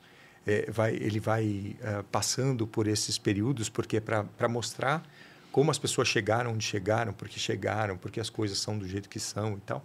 Então você tem às vezes o passado do passado e você tem às vezes você mistura as coisas e aí na revisão uh, essa pessoa é fundamental para deixar o, o, a língua portuguesa de uma forma que ela as pessoas quando leem elas conseguem entender peraí então isso aqui está naquela época isso aqui foi para essa época isso e é pela própria linguagem uhum. né e isso ah, contribui demais no resultado. E que é uma coisa que o autor, ele não com, com um revisor bom, ele não precisa se preocupar tanto com isso. Porque às vezes, se você tem essa preocupação só essa, você perde em criatividade, você perde em, em escrita criativa. E quando você tem um revisor que você vai, vai dar conta disso e depois ele vai dizer para você isso, isso, isso, isso, aí você volta e você faz as, as alterações que ele te sugeriu ou que porque ele sugere você aceita ou não aceita mas ele vai te abrindo os olhos para outras para outras coisas né? Então foi uma equipe muito muito legal que me ajudou bastante. Então eu, a minha minha dica se, se se for fazer de uma forma independente é uma coisa muito legal mas que você precisa se cercar de profissionais bons para você ter um resultado é, final de qualidade, uhum. né? Porque uma editora tem todos esses profissionais e no livro final dela, ela ela preza também por essa qualidade. Isso na construção do livro, mas eu estou é. pensando aqui na parte comercial. O independente, o livro foi para o mercado, você tem um segundo problema agora. Eu falei, preciso vender esse livro. Quando você está com a editora Isso é mais tranquilo ou não? Também tem essa pressão de, de vender o livro? É. Porque eu imagino, assim, o, o autor, né, o melhor cenário é escrever a história, tem uma equipe aqui agora que vai fazer o negócio Sim. vender. No Independente é igual gravar esse podcast, né? Grava, edita, publica, faz corte, imagem. Né? Igual o pato, né? Tudo mal feito. é, então, assim, é melhor ter uma editora por trás ou não? A pressão continua com o autor para vender? É... Antigamente, você tinha as grandes livrarias. E aí as grandes livrarias tinham centrais de compra né? e centrais de, de consignação. Então, se você era um autor independente, você não chegava uhum. né? nessas livrarias, nessas grandes redes. Só que com o tempo, eh, hoje é bem diferente. Né? É, porque naquela época não, não haviam muitos autores independentes também. Ou você fazia com livraria, ou você não tinha, porque você não tinha estrutura. Uhum. Né? Hoje, por exemplo, esse livro, então eu tenho hoje tem uma empresa que faz a impressão desse livro sob demanda e vende para mim em todos os marketplaces. Então ele vai para a Amazon, vai para tudo quanto é marketplace. A hora que você entrou lá e fez o seu pedido, a gráfica está imprimindo, mandando para o teu endereço e, e, pronto. Então não, não tem custo, não tem, não estoque, tem estoque, não parado. tem nada. Legal. Não tem nada. E aí você ganha uma, uma comissão a respeito daquilo, a gráfica ganha, a, a, a expedição se uhum, paga uhum, e tal, uhum. então tem tudo aquilo. Então você tem um processo que é totalmente enxuto e que funciona super bem. Não muda nada, nesse caso, de você estar tá na editora A, B ou C. Porque quando você entra na Amazon, tipo, você é, tá como todos os livros. Uhum. Aí é claro que as estratégias das editoras podem te ajudar a se posicionar melhor e tal.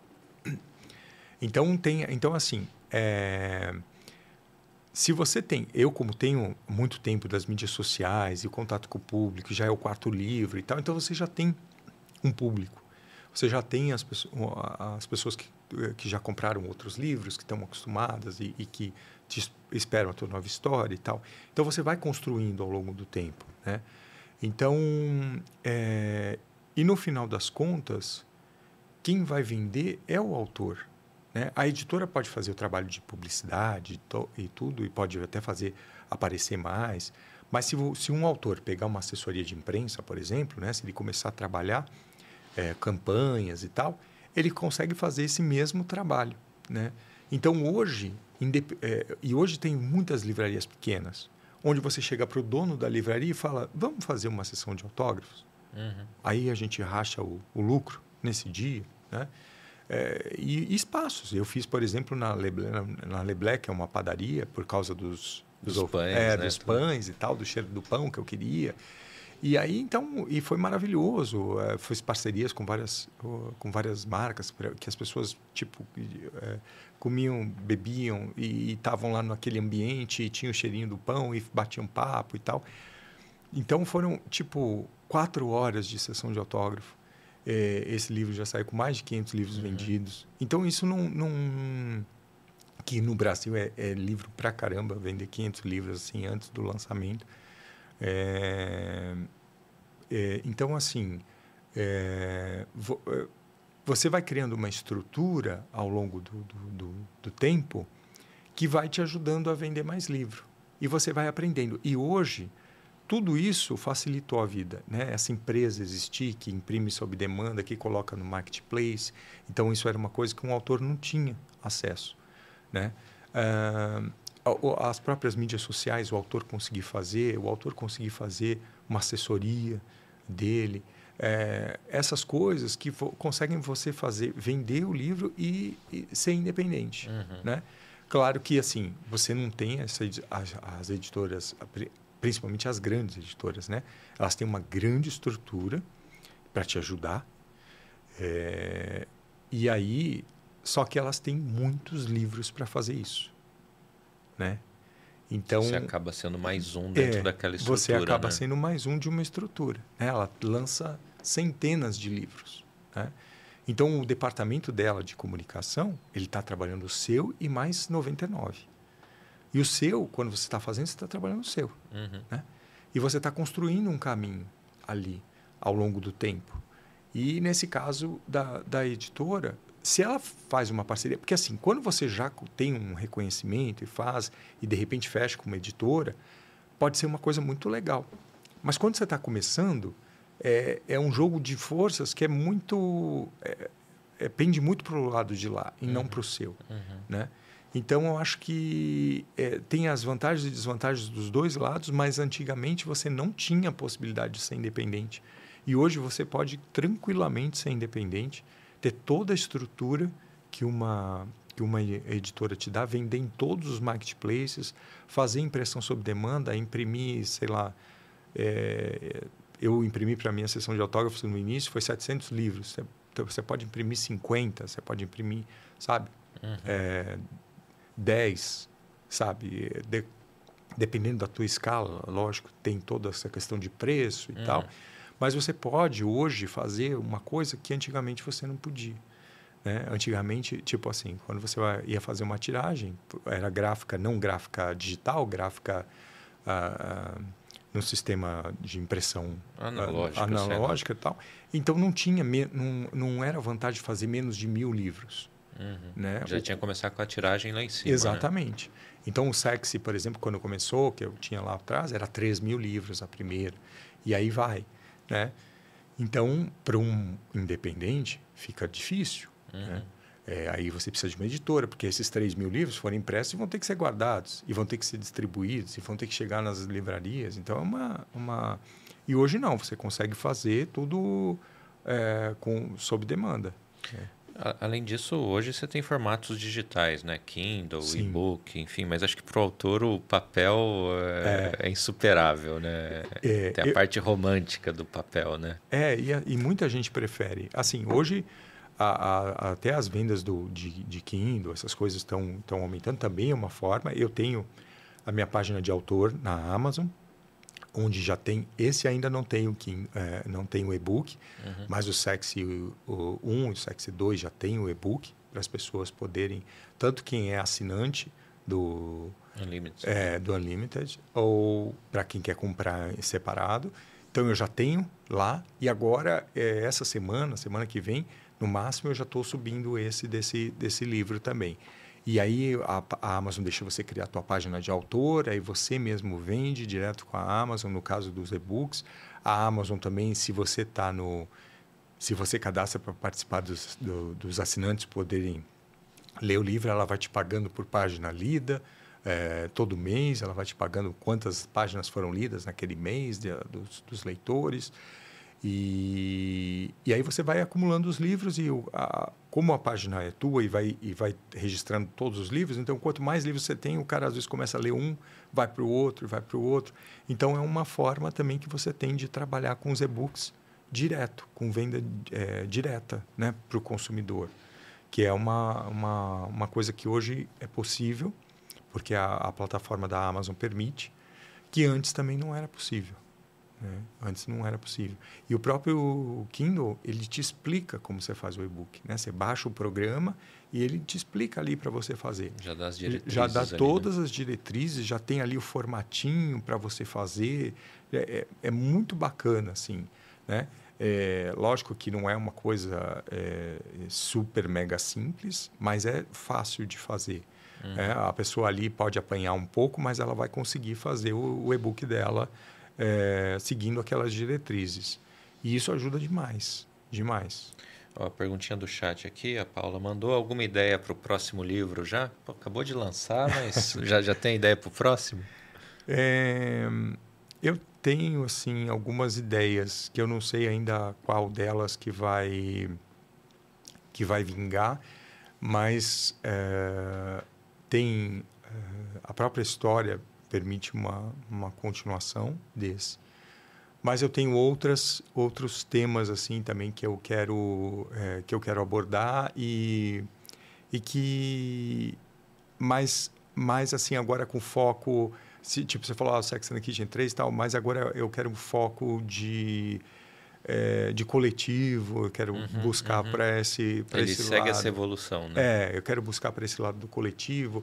Também às vezes penso em fazer uma coisa de contos, é, de ter vários contos. numa história, de repente pegar uma temática e fazer vários contos daquela temática para poder abordar por várias é, por vários lados, sabe? Uhum. Então é, eu eu tenho já acho que umas quatro, cinco ideias que estão lá é, desenhadas é, e aí agora vai ser tipo é, é meio que o destino mesmo que vai que vai caminhando, fazendo com que você ah agora que aí sei lá vem as coisas e você começa a escrever por um lado, aí você fala assim ah então vai ser esse uhum. que eu vou desenvolver, né? Então, mas tenho tem umas quatro, cinco ideias lá na, na gaveta já. Deixa eu dar uma viajada aqui, considerando que você vem do teatro, você vislumbra algum um livro virando um filme, uma peça, alguma coisa nesse sentido? Então, esses é, todos esses livros meus, eles têm muito essa possibilidade. Por quê? Como eu venho do teatro, eu trabalho com uma, uma característica que é muito diálogo. Então você vai ver os personagens conversando. E a partir da conversa dos personagens, muitas vezes você consegue entender qual é a personalidade dele, né? É, porque o que ele diz é mais ou menos é, o que ele é, ou como você percebe ele, as palavras que ele usa, a forma que ele usa, essa, essa minha conversa, porque eu sempre coloco o personagem falando e muitas vezes eu converso com o leitor, coloco um, um outro um outro panorama, assim, o personagem conversa com o leitor ou eu como autor converso com o leitor. E então assim, eu trago muito essa questão do diálogo para as histórias e eu trago muito a construção de cenários, né? É, porque exatamente o teatro ele é basicamente o teatro ele é feito de diálogo, uhum. né? Uma história inteira no teatro é contada com diálogo. Você não tem o que o que você não falar ou o que não aparecer em cena num cenário não existe, né? É, então, basicamente, ele, ele é feito disso. É, de, de ações, de, de, de, de, de diálogos. E a literatura ela tem essa a possibilidade de você fazer uma narração inteira sem diálogo. Então, assim, os meus livros, como eu tenho vim com essa experiência, então, assim, eu uso muito o diálogo, eu uso muito o cenário. Então, você consegue, você vê que ela pintou, então você consegue visualizar o lugar né? Uhum. Onde você está, da forma que você, claro que cada um visualiza de uma forma, mas você consegue cenografar aquele aquele lugar. E com os diálogos e com as características e com as interações você consegue é, que aqueles personagens possam de uma qualquer momento saltar para uma tela, né? Ou, ou para um palco ou para uma tela. Né? No, no sexo é, daria para ser teatro, como daria para ser uma, um filme ou uma série, mas no, no Conforto-se não. Aí é mais uma novela, uma série, uma porque são muitos personagens, uhum. o teatro ficaria inviável, né? Mas, mas como, como novela, como série, como, teatro, eh, como filme, com certeza, com certeza. Ah, legal. Bom, além de escrever, uma das coisas que você faz é palestrar, né? É. E aí tem uma que chama Arte de Encantar, Ficção ou Realidade. Isso. O que, que você aborda aí? Então, isso é muito baseado nessa na, na história desse livro e da minha experiência de 16 anos frente cuecas na cozinha, que é hoje em dia é, é fundamental no turismo, né? Hoje você a Forteza é construída como uma cidade turística e gastronômica. Ela não tem um atrativo, eles criaram os atrativos, uhum. né? Então ela não é é, não é um Rio de Janeiro que tem aquela cenografia né, natural que já aconteceu e que você frequenta e você vê e você se deslumbra com aquilo. Eles criaram o encantamento, né? que o encantamento está lá na, na, cenografia que eles criaram, mas também está na forma deles receberem, na forma deles acolherem, na forma deles tentarem fazer é, diferença na vida das pessoas. E aí, nessa palestra, eu junto essas duas coisas. Por isso que eu chamo de ficção ou realidade, a arte de encantar. Que é essa ficção que eu criei, onde você tem uma cidade que tem o um encantamento, que ela é, é, ela tem como foco o encantamento e é um encantamento natural. Não é um encantamento artificial, não é o um atendimento é quando você vai você vai às vezes em hotéis que você tem aquele atendimento cordial, uhum. né? Que é o que se espera, ou em qualquer estabelecimento. Mas você vai em hotéis, você vai em restaurantes, você vai em, em lugares que te encantam, porque as pessoas, é, tudo foi feito para te encantar. Né? A, a, a, a decoração, a, a, comida, a bebida, as pessoas. Né? Então, tem toda aquela, aquela forma de, de, de acolher. E então a, a, essa palestra vem de, dessa mistura, né? da minha experiência, 16 anos, visitando vários lugares e conhecendo. Teve uma época é, que eu fui para a Disney, que o pessoal da Disney chamou, e eu fui porque a Disney queria mostrar que tinha gastronomia, não só fast food. Uhum. E aí eles fizeram uma press trip e chamaram umas cinco, seis pessoas do Brasil. E aí eu fui e, e tive experiências bárbaras. É uma coisa o trabalho deles com encantamento é uma coisa fantástica, né? É, é uma coisa que você estando estando lá você consegue é, ver o que eles porque assim as pessoas se encantam lá com a gente seguindo isso a gente conseguiu ver o que eles fazem para provocar esse encantamento, né? Então assim a missão deles de todo momento é encantar. Então tem uma missão ali, né? E isso é muito isso é muito bacana. E eu acho que assim, o turismo gastronômico e o turismo como um todo é isso. O que te faz querer ir para um destino, às vezes é um, uma coisa que falaram e tal, mas o que te faz querer voltar sempre? Uhum. O que te uhum. faz querer, sabe? O que te faz querer voltar para aquele hotel, o que te voltar para aquela cidade? É, então é isso. É, você hoje os destinos se disputam tanto que a pessoa pode voltar, nunca mais voltar num lugar. E tem gente boa parte das pessoas, tipo assim, às vezes a gente, por, por circunstâncias, a gente prova muita coisa. Mas a maioria das pessoas gostou de um vinho, toma sempre aquele vinho. Às vezes vai tomar um outro, mas no geral, na casa dela, vai comprar porque ela não quer gastar dinheiro ou se decepcionar e comprar um vinho que ela não goste. A mesma coisa com a comida, a mesma coisa com. Então, muitas vezes as pessoas acabam voltando para os mesmos lugares numa viagem porque elas se sentiram muito bem. E elas só têm. Tem gente que viaja direto, mas tem gente que é assim, trabalha o ano inteiro para juntar um dinheiro para viajar. E aí não pode gastar aquele dinheiro de uma forma que termine a viagem e fique insatisfeito. Né? Então, tem que essa... ser o tiro certeiro. É, né? exatamente. E aí, então, essa, essa palestra é muito voltada para isso para esse e, mas aí é para os receptivos para a hotelaria para o pessoal de turismo, né? para o pessoal de, de, de, associações comerciais, associações de, de, bares e restaurantes, essas coisas. Né? É voltada para quem lida, é, para quem trabalha com, com turismo, né? não para o público final. Uhum. É, é, isso. Tá. Ale, para a gente encerrar, porque né, o, é. o Guilherme. Aliás, 13 episódios depois, temos o Guilherme aqui operando. Acho que ele estava cansado de mim e tal. Hoje ele não conseguiu fugir. Né? Falou que o Henrique volta no próximo, mas hoje temos o Guilherme. Para ele não ir embora tarde, assim, para casa. Eu prometo que eu vou desmontar rapidinho e tal. É, são é, duas perguntas em uma, né? Você tá. pensa em escrever, além de gastronomia e relacionamento, né, algum outro assunto?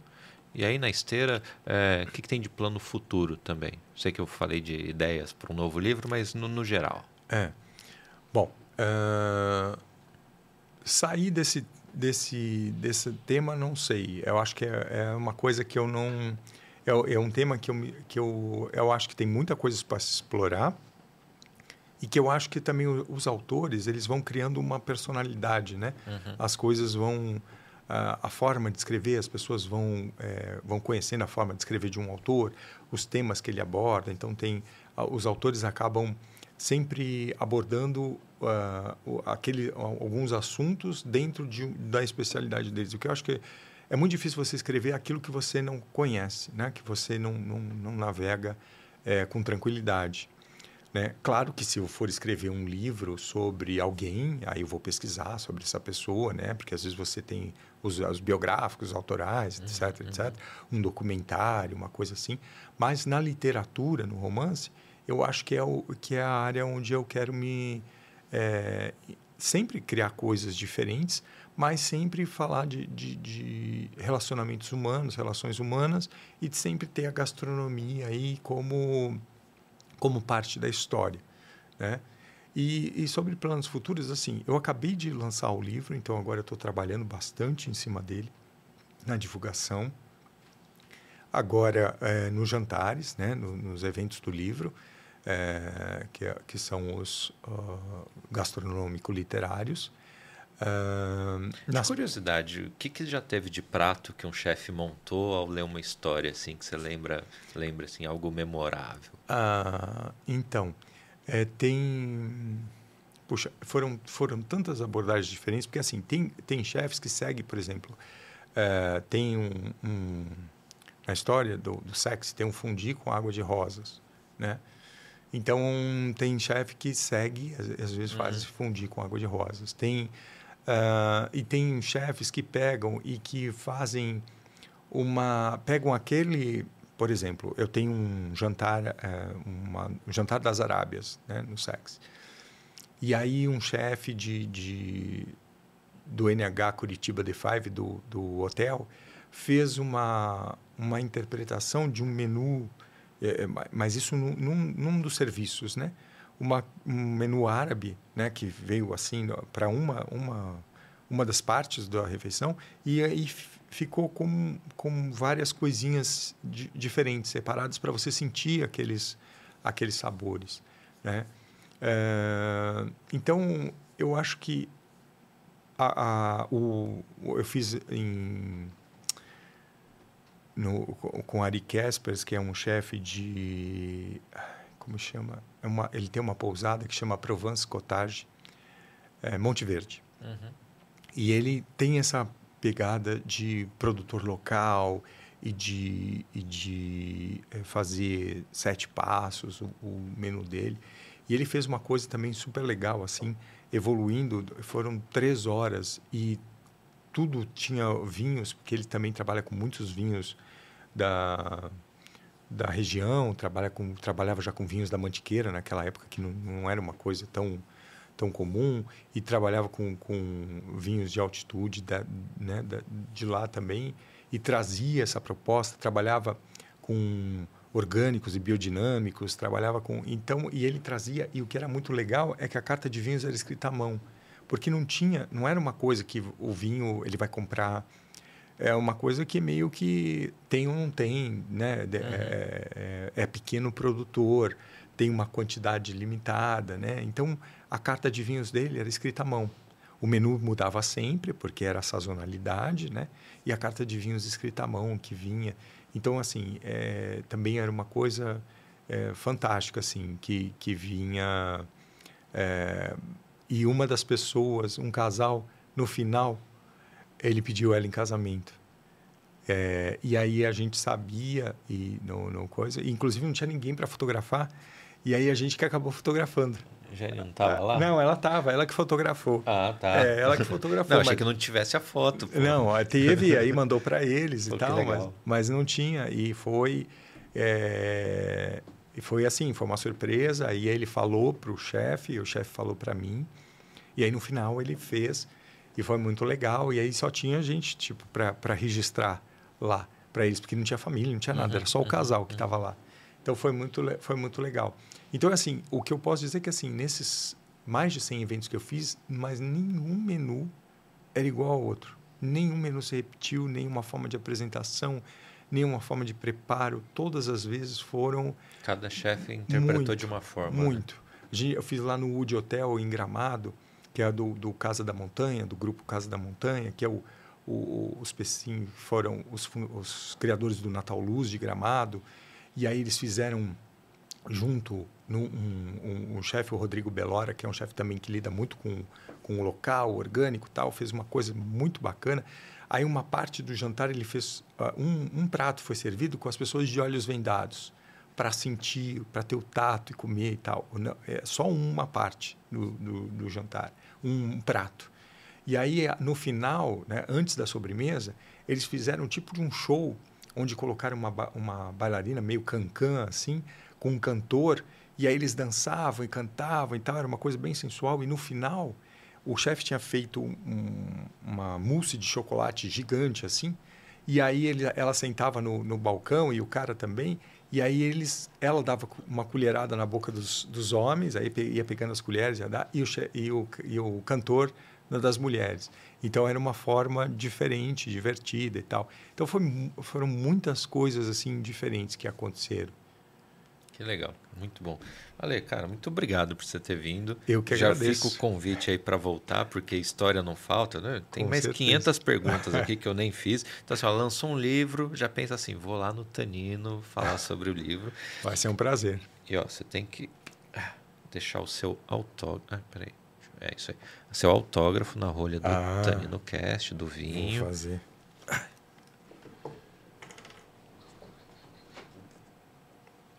Pronto. E depois está aqui. Agora, ó, 44 rolhas. Oh, parabéns. Será que chega em 100, Guilherme? Você vai estar aqui no centésimo, Guilherme? Ou vai ser o Henrique? Tá. Não, os dois, né? Pô. A gente faz uma, uma estrutura. Faz uma estrutura ah, dobrada. Pagar dobrado. Pô, tô, tô, aqui pensando tal, o cara já está querendo dinheiro. Ó, para quem quiser comprar os livros, eu deixei link na descrição, mas também pode entrar em contato com você. Isso, Pelo pode. site também, dá? É. Pelo Cuecas? Sim, é só ó, entrar no Instagram, arroba Cuecas na Cozinha. Tá. E lá no Instagram tem o Linktree, que é o link né, das coisas. Que direciona para tudo, direciona né? para tudo. Aí a pessoa entra para comprar o livro A, B, C, tá lá o botão para a pessoa clicar e já cai direto para ela comprar. Muito bom, legal demais. Ale, saúde, saúde. cara. Obrigado. Obrigado. Conversa maravilhosa. Obrigado. Quem assistiu a gente até o final, novo horário. Novo horário não, porque eu não sei se vai permanecer. Quer, Guilherme, fazer sempre à noite? Não, né? Prefere à tarde, né? A noite é mais caro. Mas quem prestigiou a gente na noite de segunda, já começou bem a semana. Ó, quem diz que segunda-feira precisa ser ruim, muito obrigado. Até o próximo episódio. Saúde. Tchau, tchau.